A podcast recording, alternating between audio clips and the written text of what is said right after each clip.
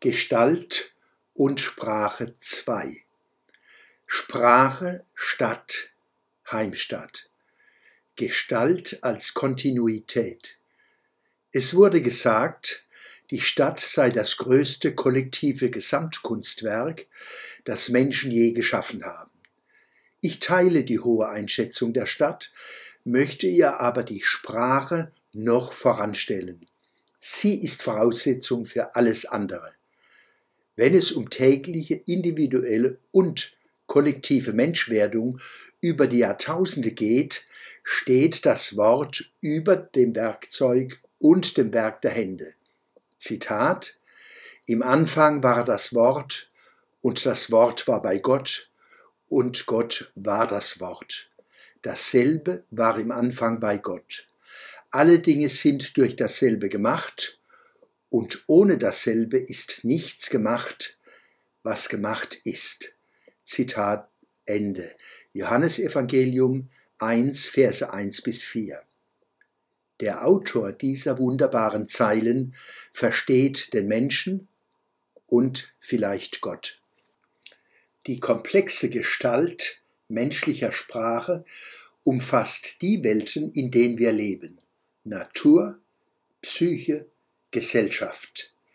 Die Natur begabt uns zum Denken, Sprechen und Kommunizieren mit den Mitteln komplexer Sprache. Wir müssen diese auf dem Wege der Kommunikation, das heißt Gesellschaft, erlernen, psychisch verinnerlichen, bewahren und weiterentwickeln durch Denken, Fühlen, Erinnern, Erwarten und Kommunizieren. Und Transzendenz.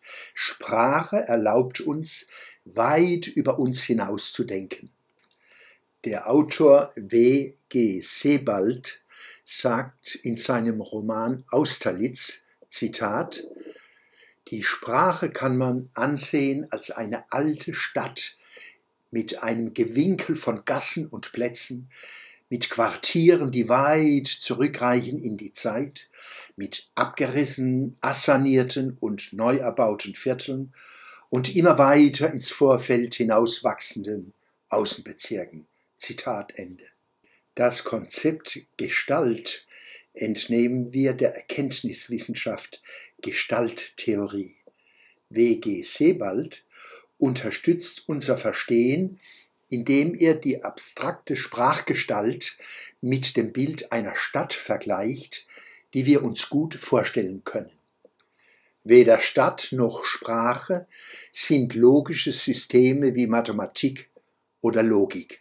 Sie sind gewachsene, wachsende Gestalten und damit natürlichen Phänomenen weit ähnlicher als einem Produkt vom Reißbrett.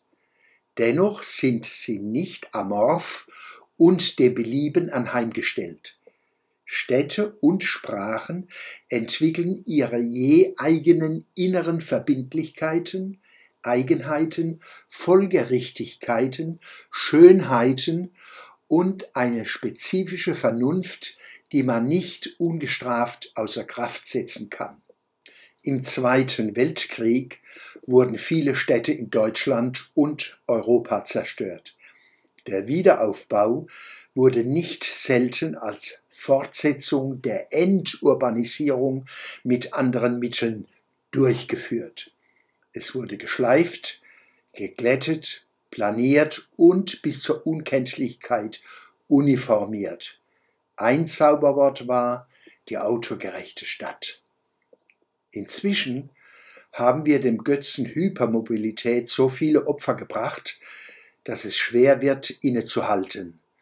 Seit es Fußgängerzonen gibt, wurden viele Innenstädte noch radikaler uniformiert. Stadt als Shopping Mall. Amazon und Konsorten und ihre Kunden sorgen nun dafür, dass diese wiederum monokulturelle Ausrichtung Verwahrlosungen von Innenstädten begünstigt. Das Äquivalent zur brachialen, eindimensionalen, antiurbanen Modernisierung der Städte bildeten ab 1961 auf dem Lande die Kampagnen Unser Dorf soll schöner werden. Ich habe diese Anstrengungen schon früh als Dorfzerschönerungskampagnen aufgespießt. Heute sind die Städte und Dörfer in Deutschland die schönsten, die im Kriege nicht zerstört wurden und oder mit Fingerspitzengefühl wieder aufgebaut und weiterentwickelt wurden. Sie haben früh gezeigt, was Nachhaltigkeit bedeuten kann. Heidelbergs Schloss und Altstadt wurden von Bomben verschont. Ohne ihr verwinkeltes Zentrum wäre diese Stadt heute weniger bedeutend. Für Ladenburg gilt, als der damalige Zeitgeist die Plattmacher auf die kleine Stadt loslassen wollte, fehlte dieser das nötige Kleingeld. Heute ist Ladenburg eine der schönsten Kleinstädte in der Kurpfalz, nicht erhalten zunächst durch besondere Klugheit, sondern weil damals die geplanten stadtgestalterischen Dummheiten nicht finanziert werden konnten. Glück gehabt. Wenige Jahre später hat sich dann die Vernunft durchgesetzt.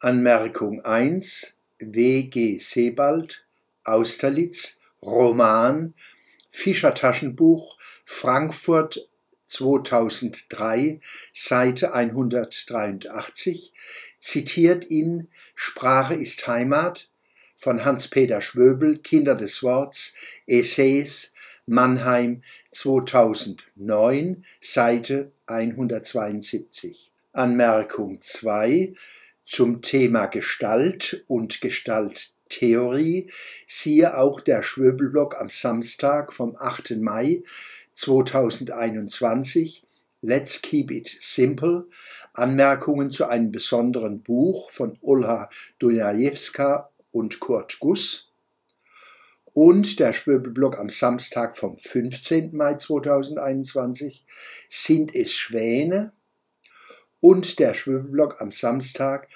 vom 5. Juni 2021 Gestalt und Sprache 1. Diesen Essay möchte ich im nächsten, der Schwöbelblock am Samstag vom 19. Juni 2021 fortsetzen. Titel Gendergerecht. Der Schwöbelblock am Samstag, 12. Juni 2021.